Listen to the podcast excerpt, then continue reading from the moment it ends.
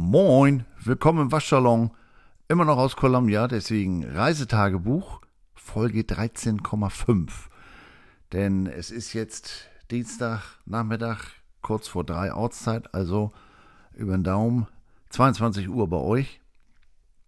Ähm, ich habe jetzt nicht mehr die Zeit oder die letzten Tage schlechtes Zeitmanagement, keine ganze Folge mehr für euch, wollte mich aber vor Abflug noch kurz melden. Und damit bin ich auch schon beim Thema. In der nächsten Stunde werde ich mich auf dem Weg nach St. Louis machen. Mein Flug geht am Mittwochmorgen um 10 nach 10. Aber da hier Warteschlangen und Prozedere ähnlich lange dauern wie beim Hinflug, muss ich da so sieben, halb acht wohl gerne vor Ort sein. Und die Fahrt Columbia St. Louis, das sind etwas über 100 Meilen. Ich hatte das ja schon mal erwähnt. Ähm, in all den Jahren ist es mir nur einmal passiert, dass da ein LKW quer auf der Interstate gestanden hat. Aber Ihr erinnert euch an meine Geschichte auf, von der Rückfahrt aus, aus Auburn. Da haben wir äh, zweieinhalb, drei Stunden auf der Interstate gestanden. Und wenn mir das morgen früh passiert, dann habe ich natürlich mit Zitronen gehandelt. Und nach Hause schwimmen möchte ich auch nicht so unbedingt. Ne? Also insofern fahre ich heute Abend äh, oder heute Nachmittag nach, nach Wentzville. Das ist ungefähr 30 Meilen vor St. Louis. Da übernachte ich bei der Mutter eines Freundes, von dem ich hier auch, äh, von der ich auch das Auto hier zur Verfügung gestellt habe. Die fährt mich dann morgen früh zum Flughafen. Und dann geht der Flieger um 10.10 Uhr Ortszeit los, 17.10 Uhr eurer Zeit. Dann geht's nach Minnesota.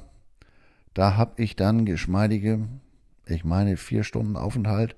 Was aber insofern ganz schlau ist, Wer schon mal hier drüben war, weiß, dass das Eincheckprozedere anders abläuft als bei uns. Hier stehst du unmittelbar am Gate, sprich am Eingang, am, am Finger zum Flugzeug mit deinem Gepäck. Und wenn sie dann feststellen, also mit deinem, das Aufgabegepäck bei Interkontinentalflügen, das wirst du vorher schon los. Aber ähm, dein sogenanntes Handgepäck und die Amerikaner und ihre Handgepäckregeln sind da schon etwas weitläufiger als bei uns. Also was ich hier schon erlebt habe, als wenn die Leute auswandern wollen, so ungefähr. Und deswegen habe ich es meist erlebt bei inneramerikanischen Flügen, dass ich nicht pünktlich losgekommen bin. Äh, oder der Flieger war nicht da. Oder insofern ist mir da das große Fenster eigentlich ganz lieb. Denn ich habe es auch schon äh, gehabt, dass ich aus dem, aus dem Flieger äh, kam aus St. Louis und dann in Detroit äh, einen Sprint hinlegen musste.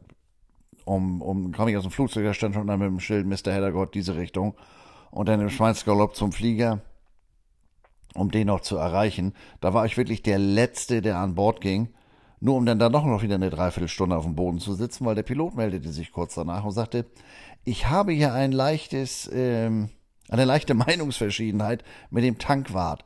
Und das sollten wir vielleicht vorher klären, wie viel ich denn nun wirklich getankt habe. Ähm, nicht, dass uns über dem Atlantik auf einmal das Benzin ausgeht oder das Kerosin vielmehr, äh, wenn ich richtig unterrichtet bin.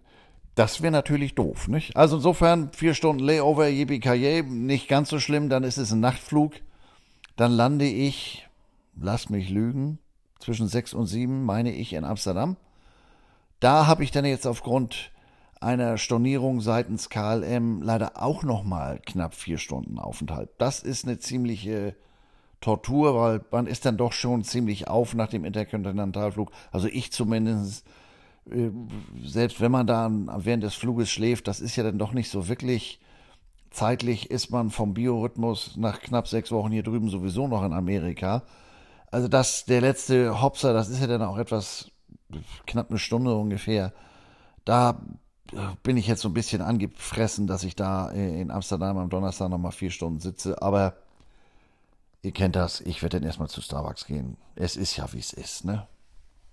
Und euch ein bisschen Appetit auf die nächste Folge zu machen, die dann aus Deutschland kommt, ähm, die dann entweder die nächsten beiden Folgen beschäftigen sich dann nochmal mit mit Columbia, mit Missouri, mit dem Reisetagebuch oder es wird eine XXL-Folge, denn zum einen bin ich euch natürlich noch den Bericht vom Auburn-Spiel, hätte ich fast gesagt, nee, den bin ich euch zum Glück nicht mehr schuldig, weil das wäre ein bisschen lang. Äh, den Bericht vom Georgia-Spiel schuldig. Ähm, und dann möchte ich natürlich auch ein, ein, insgesamt ein Fazit ziehen, eine Art Rückschau, eine Zusammenfassung meiner Tage hier. Ähm, und dann habe ich auch noch Geschichten vom Undertaker ähm, und was mir sonst hier noch so begegnet ist. Lord Vader at its best und, und, und. Ähm, in dem Sinne. Und eine Mailback. Ein Mailback habe ich auch. Ich habe schon wieder einiges an Fragen äh, über den Hügel ähm, im Stadion und ähnliche Geschichten. Äh, wie viele Handtücher gibt es eigentlich bei Missouri? Gute Fragen, schöne Fragen, zeigt mir, dass ihr zuhört und dass ihr auch mitdenkt. Vielen Dank dabei. Und in dem Sinne, äh, ja, wir sehen uns auf der anderen Seite, nämlich auf der anderen Seite des Atlantik. In dem Sinne, passt auf euch auf und moin moin aus Columbia.